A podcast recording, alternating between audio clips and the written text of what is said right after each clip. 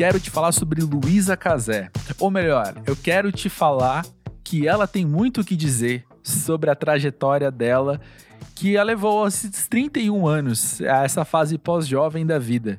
Meu nome é André Felipe de Medeiros e eu trago aqui, neste episódio do podcast, um papo extremamente agradável com ela, que é muito simpática, muito divertida e tem muito que conversar.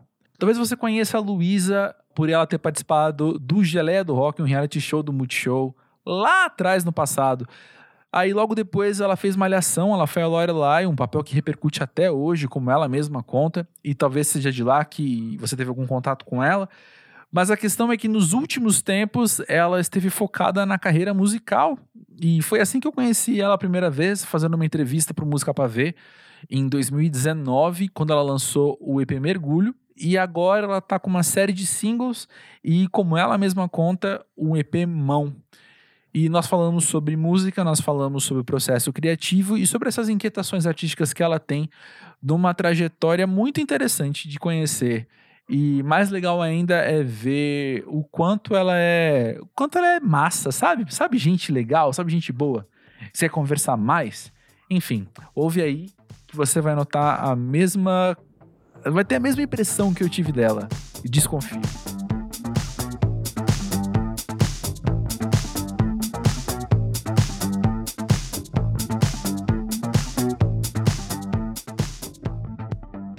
Luísa, conta pra gente, pra você, o que é ser pós-jovem? Gente, olha, eu vou até falar que falar pós-jovem me dá um nervoso, porque eu tenho 31, né? Eu tô bem, tô bem na passagem aí, que eu não sei o que eu sou mais.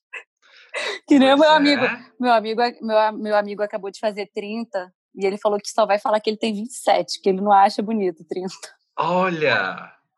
Eu não tenho, assim, eu, eu realmente, é, na verdade, o que ele falou é assim, a sensação que a gente tem ainda é de 20, assim, é 20 e poucos, mas chegaram uns 30. Eu não sei muito bem.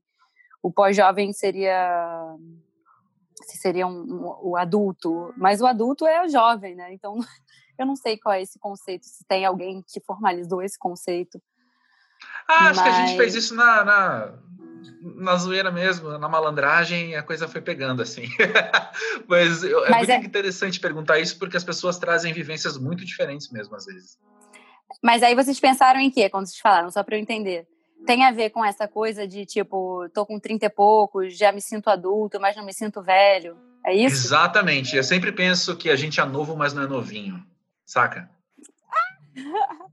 Sim. É, então, eu acho, eu acho que tem a ver com, com realmente atingir a fase adulta, né? A gente, às vezes, é, se tem uma visão de que a pessoa passou de 18 é adulto. Sei lá, o talvez que é muito só louco, leg... né? Porque só, quanto mais talvez você... só legalmente falando. É, porque quanto mais idade você tem, mais você olha para 18 anos como uma criança, né? Sim, e ainda mais considerando a, a quantidade de exigências que, que se faz em termos de escolhas de uma pessoa dessa idade, você vê que você se autoconhece muito pouco, a não ser que seja alguém que teve uma estrutura familiar muito boa uhum. e com já uma maturidade emocional do, do grupo familiar.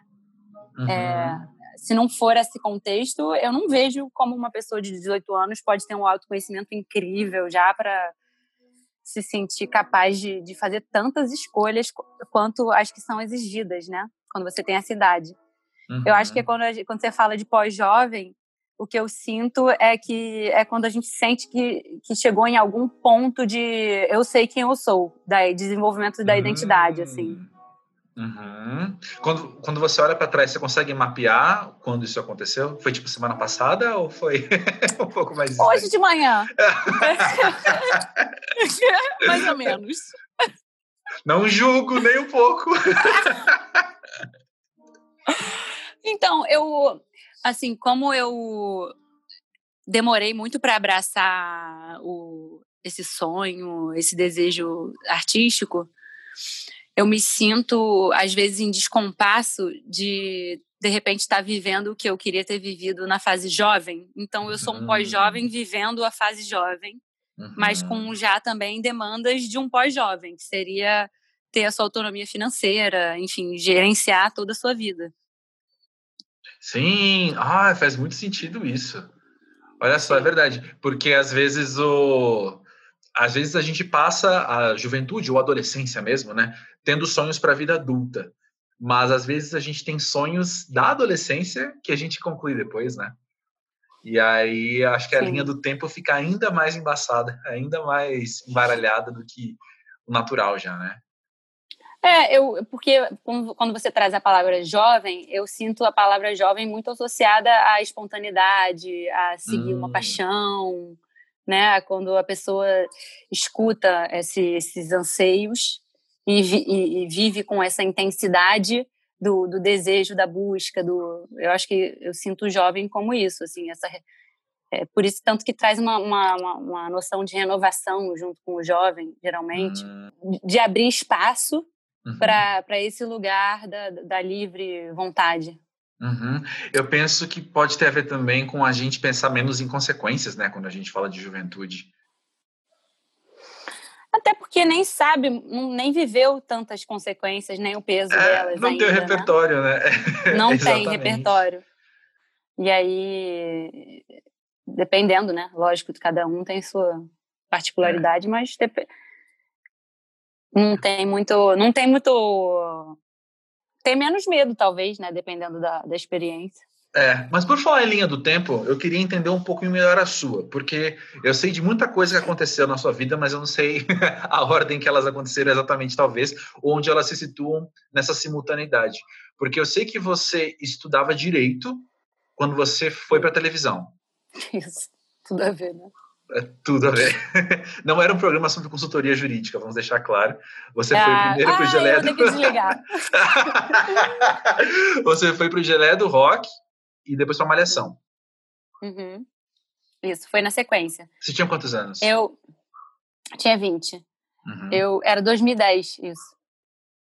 É, daí eu eu estava no meio da faculdade de direito e aí surgiu a oportunidade de fazer o Gelé do Rock. Era no meio do, do período Uhum. Mas como a gente ficou vinte e poucos dias morando no estúdio, na Toca do Bandido, é, eu consegui conversar lá com os professores e não, não perdi o curso. Eu continuei cursando advocacia, fiz o Gelé do Rock, a gente morou no, nesse estúdio.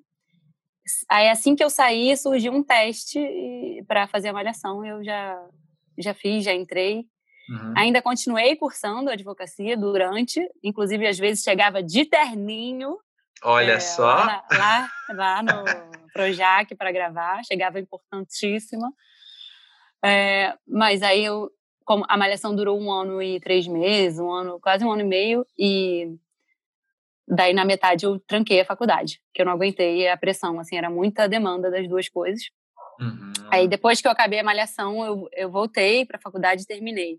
Por mais que eu não quisesse, eu já tinha feito muito para não concluir. Uhum. E aí tirei a OAB e tudo. Hoje em dia tô aí prestando consultoria. Mentira, não trabalho com isso não.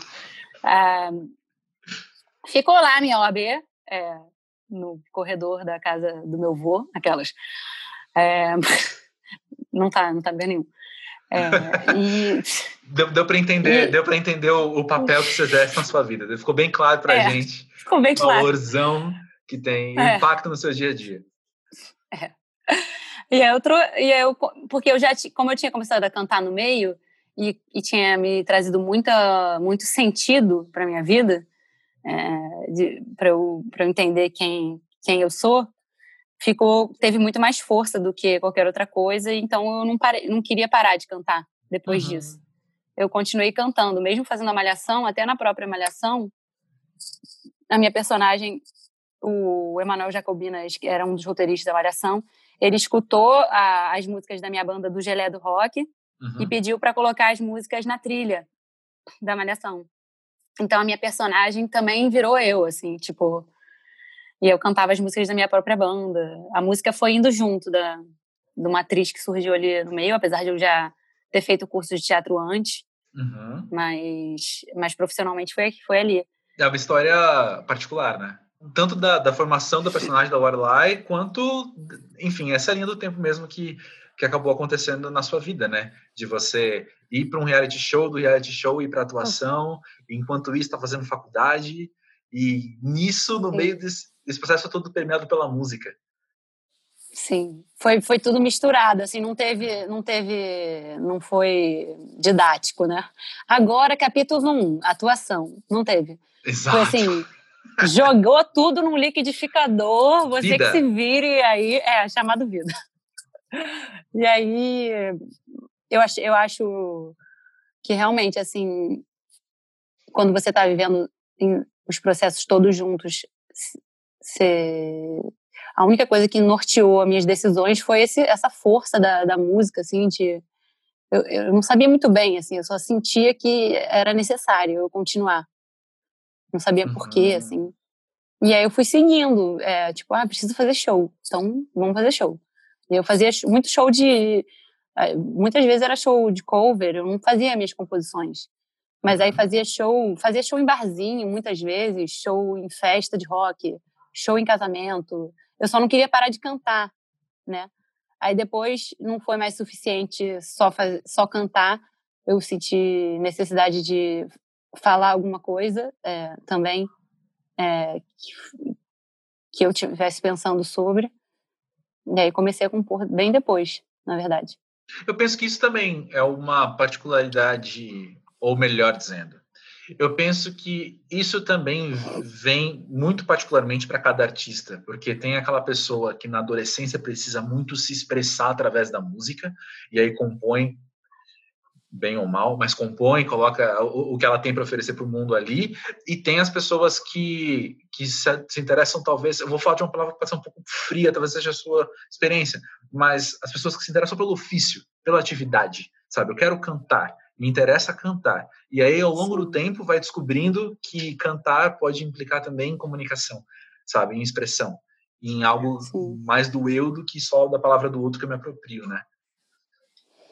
É, assim, na verdade, como eu, a minha escola era uma, uma escola mais tradicional, assim, não tinha muito um estímulo do, do seu eu criativo.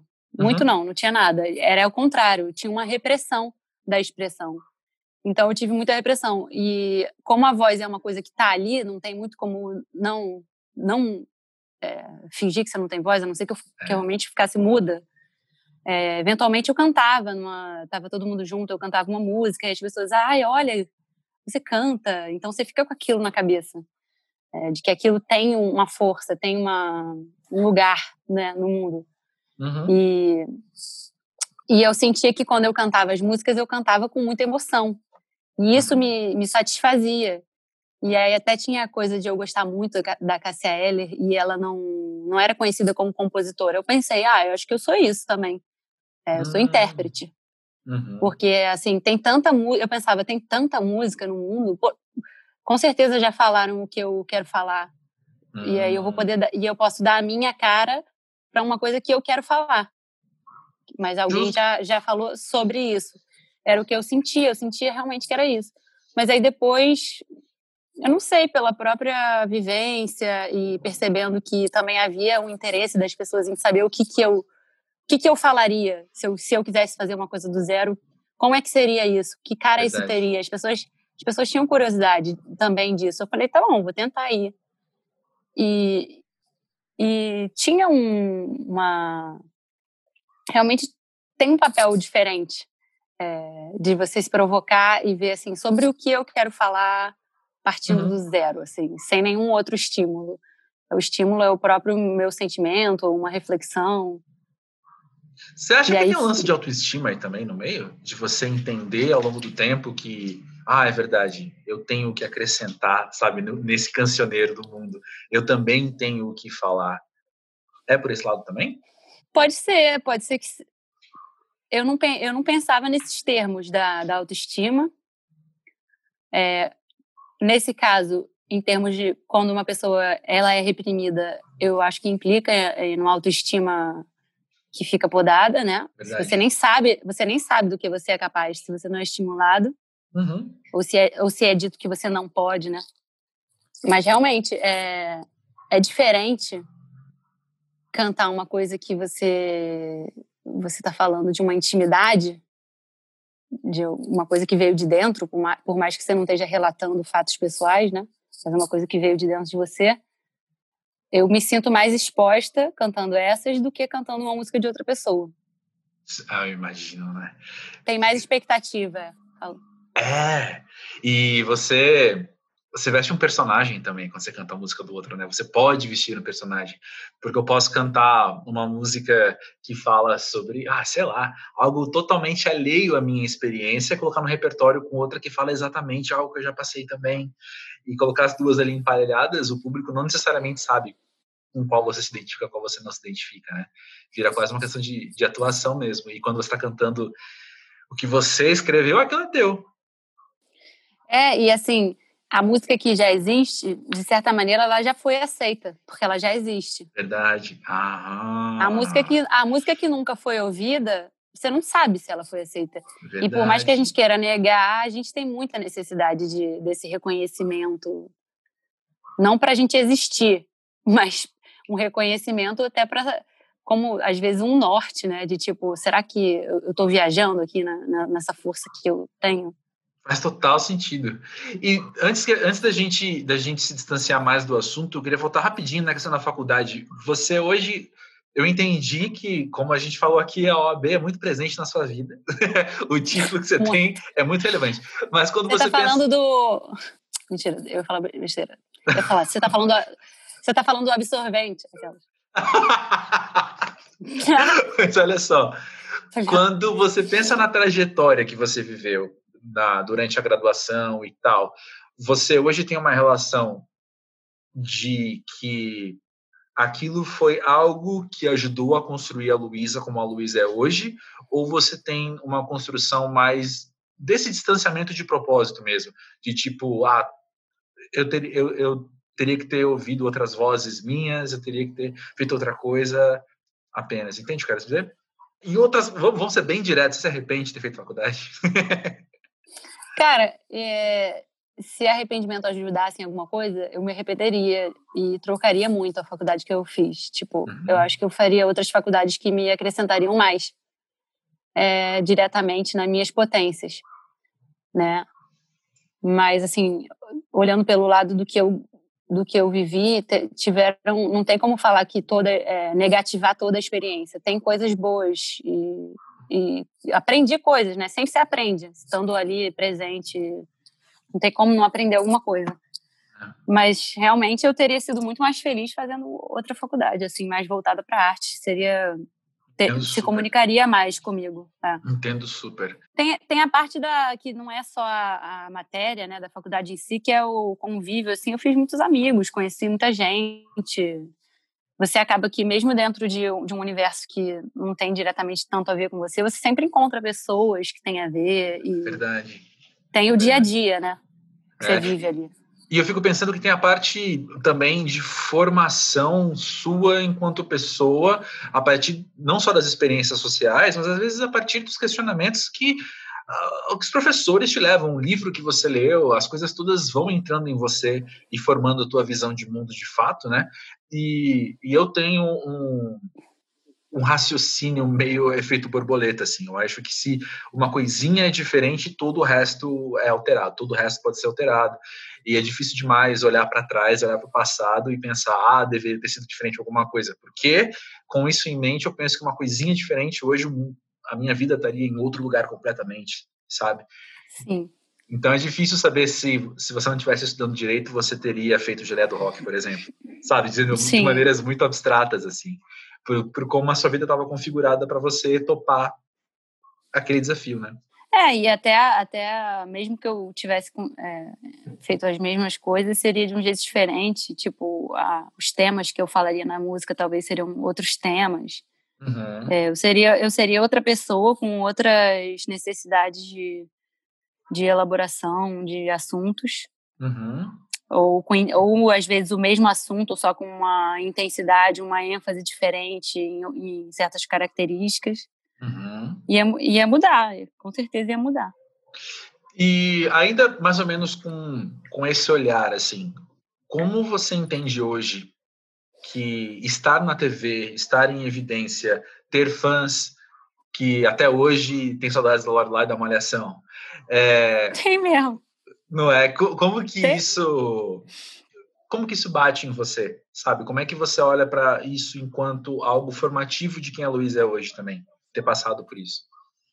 Então, tem é o lugar da de, de, de reforçar o, uma potência, né? Eu senti que eu entrei numa experiência que eu poderia ter entrado e visto, cara, não tem nada a ver comigo, mas tinha tudo a ver comigo e tudo fluiu muito bem, assim. Eu só não continuei porque realmente, assim, essa que a gente falou no começo, quando mistura, misturaram temas até demais, e eu não consegui dar conta mesmo de continuar, porque eu, eu terminei a faculdade, eu também estava na música, e aí eu não consegui continuar com a atuação na sequência, assim. Mas foi, foi muito saudável para mim, em termos de, de perceber e legitimar uma potência. É, e, Nossa, isso é excelente. É, o contato, com a, o contato com as pessoas, tudo, tudo funcionou, assim, não teve, não teve nada que não tenha funcionado, assim, que não tenha tido a ver comigo. Nossa, porque eu penso no privilégio que é você ter uma potência sua validada, você ter uma confirmação dessa. Eu penso que é, o tipo de Sim. coisa que muita gente vive após juventude, após pós-juventude, é, talvez até inconscientemente em busca disso e nunca tem, né? É, agora pensa, entrando mais no que é o pós-jovem, entendendo mais isso que, que você está propondo, talvez o momento do pós-jovem seja é, um momento. Acho que esses momentos vão reincidir né, na vida, em vários momentos, mas eu acho que o pós-jovem é um momento de, de um questionamento grande sobre assim: eu sigo esse caminho ou eu vou apostar nessa minha potência aqui que eu que eu sinto que eu tenho? De também talvez assumir outras escolhas assim. Mas tem um eu sinto uma chance assim nesse pós-jovem de, de ter mais autonomia para decidir sobre esses esses rumos que a vida pode tomar.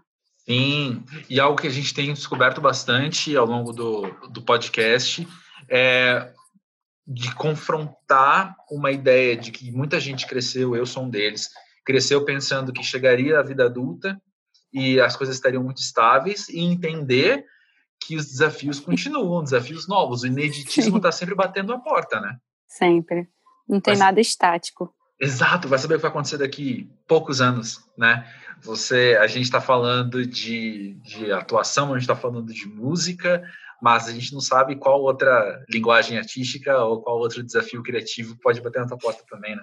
Não tem como prever é apenas estar aberto, talvez, ao, ao desconhecido. É, são, são tantas circunstâncias é, que aparecem né, a cada dia que não tem mesmo como prever, impossível. É, tem como sentir é, as suas potências falando, né? E se apresentando e escolher qual que você quer investir, desenvolver diariamente. É um trabalho diário até que você enche o saco dela e queira desenvolver outra. É. Porque, porque ninguém tem só uma potência, né? São várias que estão aí e, e é a pessoa que vai saber qual que está falando mais alto a cada momento. Uhum.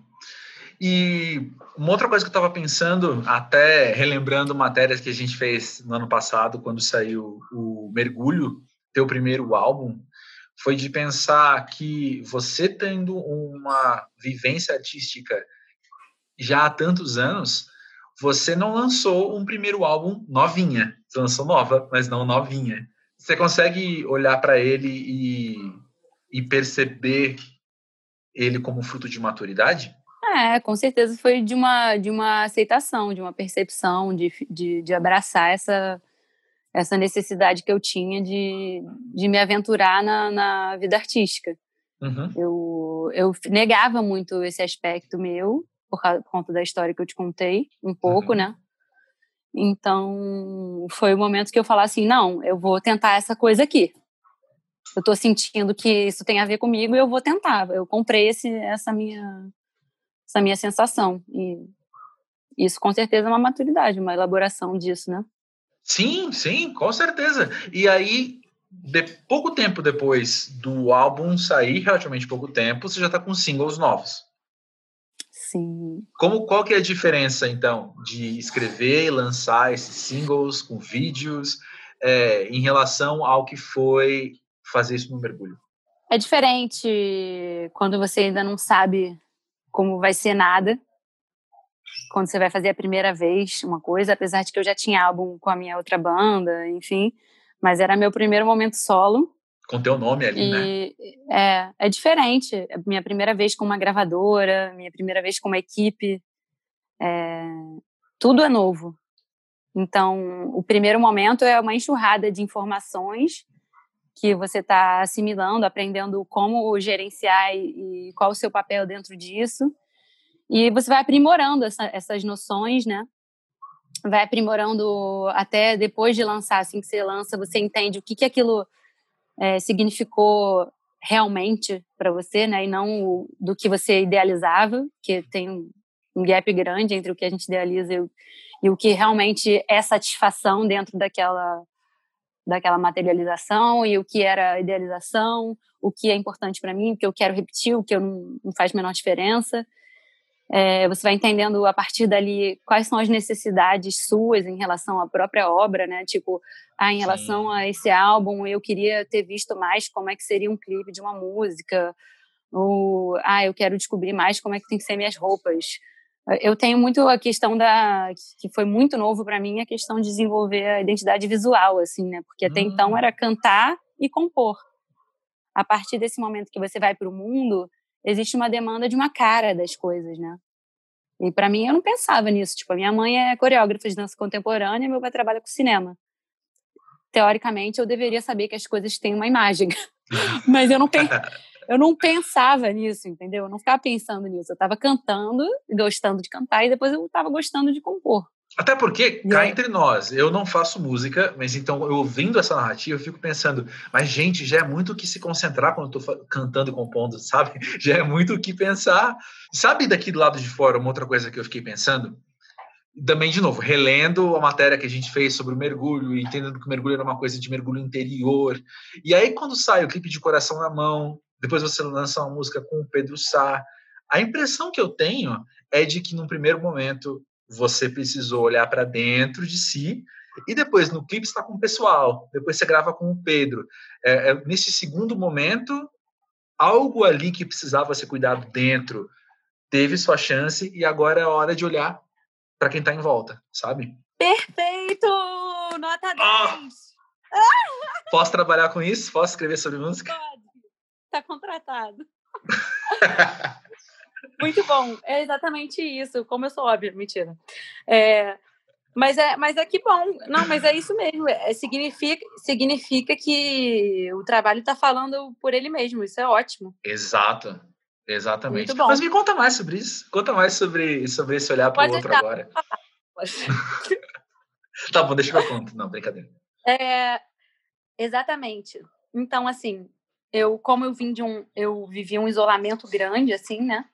E eu, eu sinto que as pessoas que não vivem suas potências, estou generalizando muito, né? Mas é uma desconexão, né? Então, se tem desconexão em, em, um, em um âmbito, eu acho que ela vai, ela vai se refletindo em tudo. Uhum. Inclusive na desconexão com o mundo, com as pessoas. No meu caso, eu vivi isolamento de tudo. Uhum. E esse momento agora, mesmo indo para o mundo, é, aceitando, tipo, essa Luísa que foi a, a Luísa, ok, eu realmente vou cantar, ok, eu vou compor. Então já entendi que eu estou fazendo isso, mas vamos ver, vamos, vamos ver até onde eu posso ir com isso. Já começando a querer se desafiar um pouco mais forte, assim. É, e quando você se sente forte, você também se sente pronta para olhar para o mundo sem, sem se sentir tão ferida, né? Uhum. É, e, e começa a conseguir tirar do mundo, é, tirar e somar né, no mundo, mas tirar do mundo o que ele já estava te oferecendo é, em termos de conexões. Então, esse EP agora, ele é, chama Mão, hum. e é justamente, é, são músicas a partir dessa minha percepção de, do que, é, do que o, de como o outro me afeta, da importância do, do outro, do estímulo externo na minha vida. Uhum. É isso aí. Pronto, falei! Ah, que interessante! E você é o tipo de artista que vai seguindo cada cada EP é um passo que você pensa no agora, esse EP é o que você tem que trabalhar agora, ou você é o tipo de artista que, que vai planejando assim, bom, eu, sei lá, quero fazer uma série de X EPs e X álbuns para conseguir fazer assim e no fim comunicar uma coisa maior, ou, ou não? É, então, eu acho que assim, como eu me sinto é, começando, assim, é, não em termos de eu como artista, né? Mas essa carreira específica da, de estar com a Universal Music e lançando esses trabalhos, é, eu, tô, eu acho importante eu vivenciar cada etapa com muita presença é, para notar o que a cada momento é essencial para mim. Uhum. Então, eu não fico planejando tanto em termos de ficar pensando o que, que eu quero fazer no futuro, mas eu posso pode ser que surja um planejamento de, por exemplo, eu agora terminei de gravar as faixas do EP e eu tô e eu penso assim, ah, eu tô afim e achando é, importante para mim compor e me aventurar talvez de compor com outras pessoas e aí eu vou partir para isso. E aí a partir dessa experiência eu vou ver, ai caraca, tenho tantas músicas com tantas pessoas, será que isso vira um trabalho? Não sei. É mais é a partir da experiência eu sentir o que, que aquilo pode ser do que eu já planejar um pacote inteiro de cara. Porque uhum. pode ser que eu chegue agora para você e diga assim: ah, eu estou super afim de compor com várias pessoas. Eu posso chegar semana que vem, compor com várias pessoas, mas sentir que isso não é, não é, não é o que eu quero fazer no meu próximo trabalho, mas foi, foi suficiente para eu desenvolver uma, uma ideia de, de um álbum que eu quero fazer só meu. Não sei, assim, uhum. assim, pode ser qualquer coisa, né? Tem a ver com aquelas vivências que a gente falou, né? As coisas que a gente vai passando vão moldando a gente de maneiras diferentes Isso. do propósito inicial que elas tinham, né? Isso, e da própria necessidade sobre o que, que você vai querer falar. Não adianta você, você tem um plano maravilhoso para a vida, que nem você falou. Tem um plano de lançar tais coisas e chega na hora você não está nem com tesão nenhum de fazer, não quer nem falar ah. mais sobre aquele assunto. Aquele assunto já é irrelevante, já entendeu tudo do assunto. Mentira, nunca entende tudo, né? Mas assim, eu acho, eu tô, eu tô, eu tô respeitando mais isso, assim, de justamente ficar atenta ao que está me estimulando no momento. E aí uhum. seguir isso. Talvez em outro momento, como a gente falou, como tudo muda, talvez eu, eu sinta vontade de fazer um, uma, um planejamento longo, não sei. Mas agora está assim. Uhum. Eu desconfiei disso porque, pela maneira com que você contou, né? De fazer o mergulho e aí estar atento a outras coisas, aí fazer mão. Então, eu, eu, eu imaginei que seu movimento hoje estava sendo esse, né? O de cada passo é um passo que você está dando com olhando para aquele passo mesmo, né? Olhando para aquele momento. E cada um Sim. tem seu jeito de, de viver mesmo. Falando para além de música, uh, olhando para os últimos anos, olhando você uh, sendo cada vez mais pós-jovem, que outras coisas na sua vida têm se desenvolvido enquanto interesses seus? Não necessariamente profissionais, né? Mas assim, você percebe novos temas chamando a atenção, coisas que você não se atentava antes, hoje você olha e fala, nossa, isso é muito interessante. Não, tem coisas que eu sempre me interessei, mas que eu estou me dando espaço para aprofundar cada vez mais, né? Uhum, tipo o quê? É, espiritualidade sempre me interessou. É, o, o autoconhecimento, de um modo geral, assim, mais baseado em meditação, eu aprofundo cada vez mais, como uma necessidade mesmo de sobrevivência. É, acho, assim, eu não consigo viver sem isso, literalmente. Sempre me interessou filosofia, sempre me interessou psicologia, então eu tenho, tenho me permitido ler mais sobre. Bom, dentro da espiritualidade, eu tenho cada vez mais é, envolvimento com o reiki, há anos. É, e é uma coisa que eu, que eu sinto que é uma ferramenta para a minha vida, assim, e que eu, eu me aplico todo dia reiki, mas quero aplicar nas pessoas, enfim, quero me aprofundar nisso. na própria música, assim, eu sinto, sempre senti desejo de tocar um instrumento, nunca me permiti, eu tô sentindo que vai ser agora. Olha que massa! vai ser agora. Eu tô indo, sabe? É, é muito, muito difícil quando você teve muita repressão e uma perda de, de, de noção, de identidade muito grande. É difícil você virar a chave completamente e se permitir tudo. É, então, o processo é, um, é longo, né? é um processo com muita paciência, muita humildade. Tem que ter muita paciência mesmo, assim, de ir aos poucos e aceitar suas limitações. Uhum. Limitações não no sentido de do que você é capaz, mas limitações do que você se permite. Porque tudo que você se permite, quando você percebe, você consegue fazer, né? Agora, o, o negócio é conseguir abrir esse espaço de se permitir e não ficar se podando. Então, o que eu tenho vivenciado é isso, de, de cada vez mais me legitimar em todas esses, essas áreas de interesse que eu falei que eu tenho. Eu, eu sempre fui interessada em tudo, né? Tipo, na escola eu gostava de todas as matérias, não tinha muito, muita regra, assim. Uhum. É, sou uma pessoa curiosa, é, por natureza, assim, bem curiosa. Sim. Aliás, não te perguntei nada, mentira. Ah! Eu, eu sou misterioso demais. O, uma coisa que eu estava pensando, é, enquanto você falava, é, você usou muito o verbo se permitir. E uma, num primeiro momento, assim que você começou a falar, você falou que se permitiu ler mais sobre filosofia, sobre psicologia.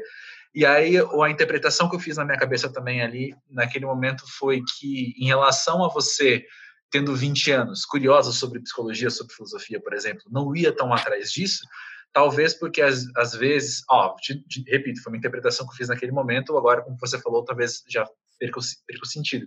Mas é. é porque naquele momento da vida a gente pensa tanto, a gente é levado a pensar tanto em produtividade que você pensa, ah, mas por que eu vou ler sobre psicologia se eu estudo direito? Por que eu vou ler mais sobre filosofia se eu estudo direito?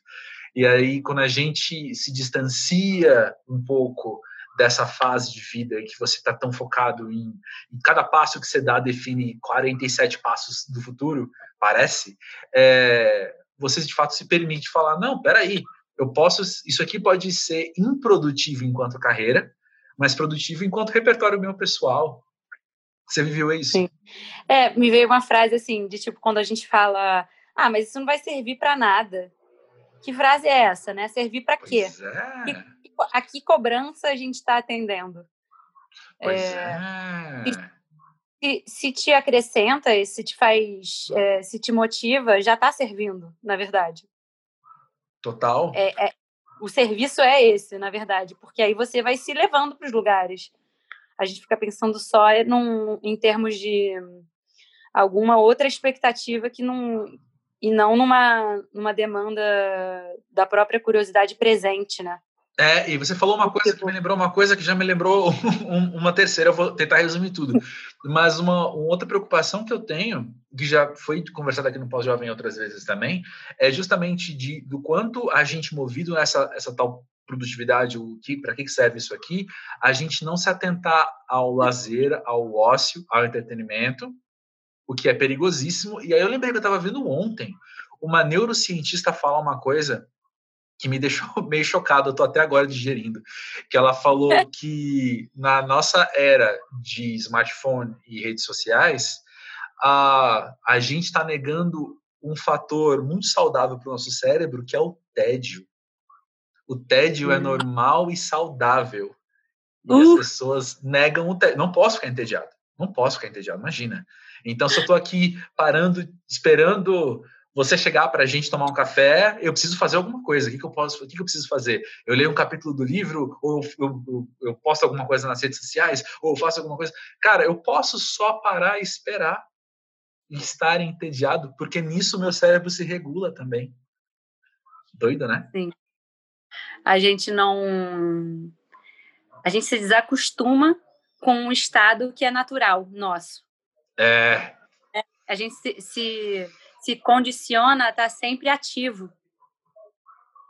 E, uhum. e se você está sempre ativo, quando que você vai receber as coisas e perceber? É verdade. É, porque você, to você se torna só quase que um lado do diálogo, um lado da conversa que é viver, né? Você, de fato, você você fala, mas você também ouve, você responde. E quando você só age, age, age, age, age, age, age, não é à toa, tá todo mundo tão cansado, né? Você vai, vai perdendo um distanciamento no sentido positivo em termos de, de percepção ampla de qual realidade você está criando.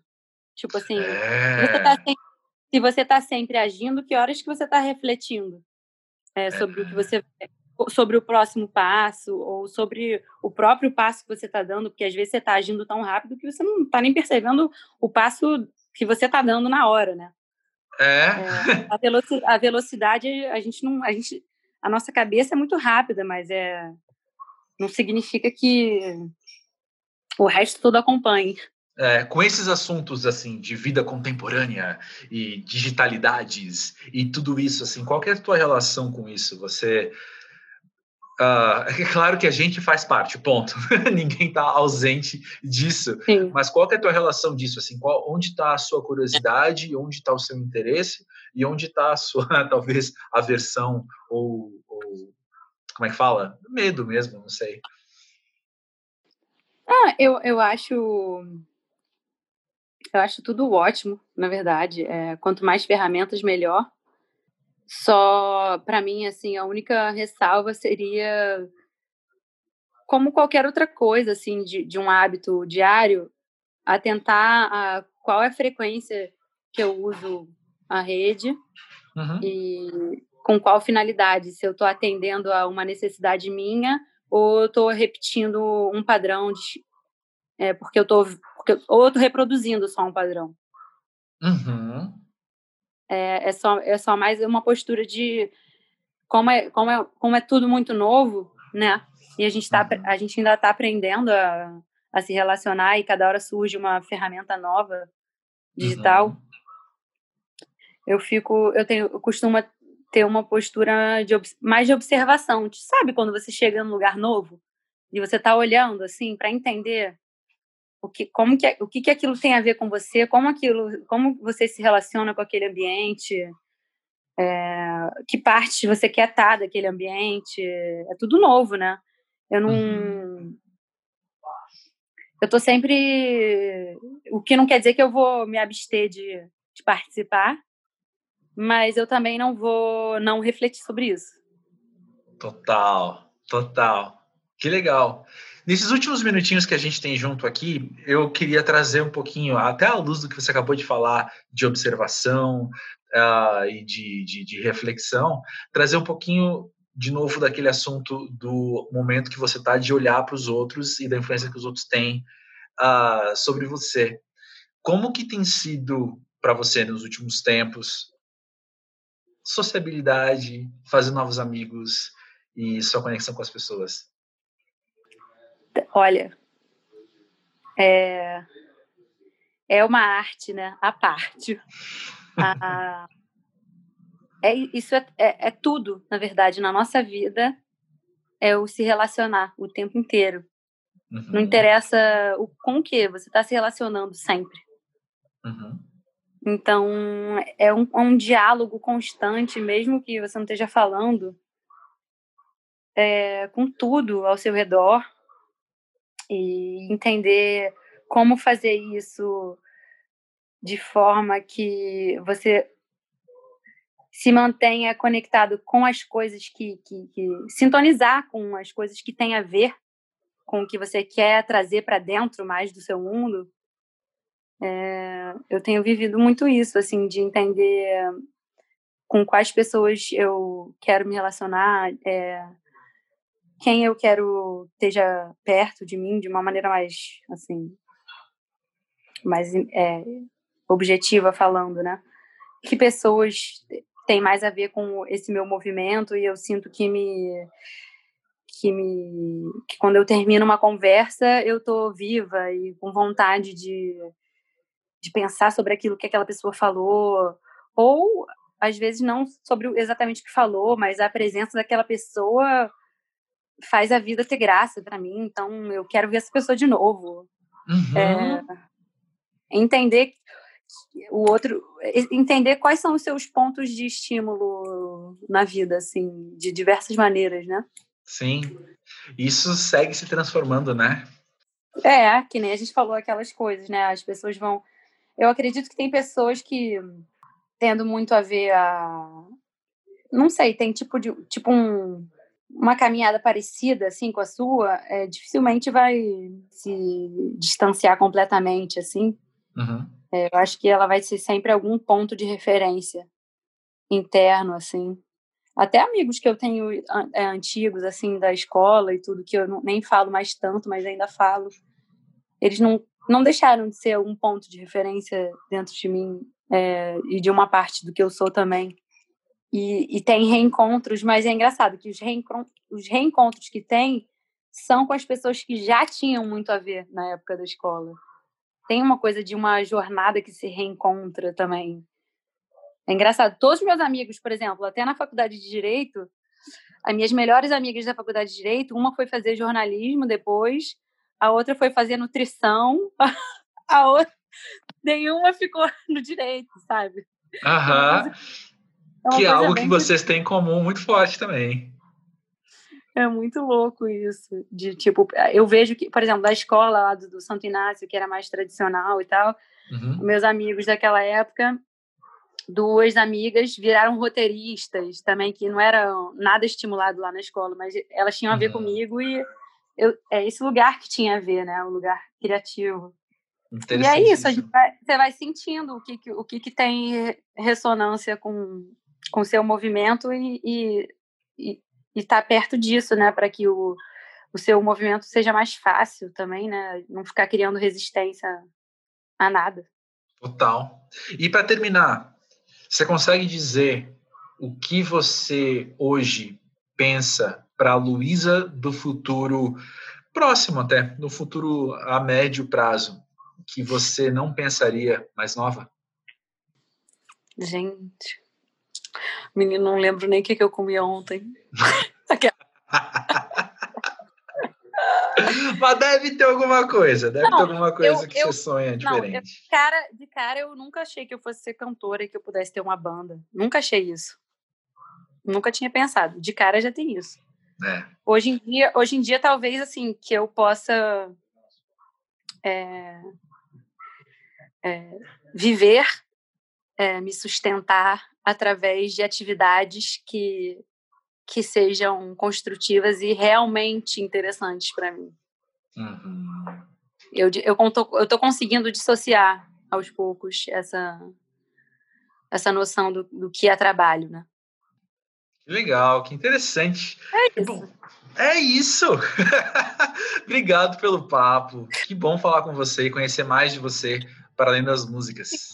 Estamos aí, não é? Estamos aí.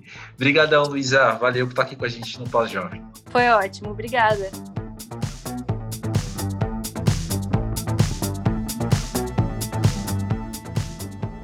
Aquele momento no episódio em que eu fiz uma interpretação do EP novo dela, dessa fase nova dela, musical, e ela falou: Ah, é isso mesmo? Tem um paralelo naquela entrevista que eu comentei de 2019 no Música Pra Ver, porque é, o EP chamava Mergulho e eu falei para ela, eu brinquei logo no começo da entrevista falando: "Ah, Luísa, para mim esse disco não é tão mergulho assim, para mim ele é mais um alçar voo". E aí ela mesma brincou, ela mesma, ela deu risada e ela falou: "Eu entendo porque para mim tal música também é voar, enfim". Essas conversas muito poéticas que a gente tem com os músicos que eu adoro, é sempre a parte a melhor parte da minha semana é quando rola uma entrevista dessas. E gravar com ela esse episódio foi também um dos um dos pontos altos da temporada para mim. Fiquei muito feliz mesmo. Uh, parecia que a gente se conhecia já há muito tempo, no sentido de, de não só saber que o outro existe, mas no sentido da gente ter algum contato. E é o tipo de pessoa que, bom, vou falar por mim, né? É o tipo de pessoa que eu gosto de ter por perto, mas eu desconfio que muitos de vocês também. Aproveitando, segue a gente no arroba pós-jovem, tanto no Twitter quanto no Instagram, que sempre tem novidade, sempre tem umas atualizações e sempre tem uns diálogos desses que são muito massa. Bom, por hoje é isso, na semana que vem tem mais. Eu sou André Felipe de Medeiros e a produção do Pós-Jovem é com o Nick Silva, um cara que vocês deviam seguir também nas redes, que é um amigo muito querido e alguém muito divertido, com muita coisa para dizer.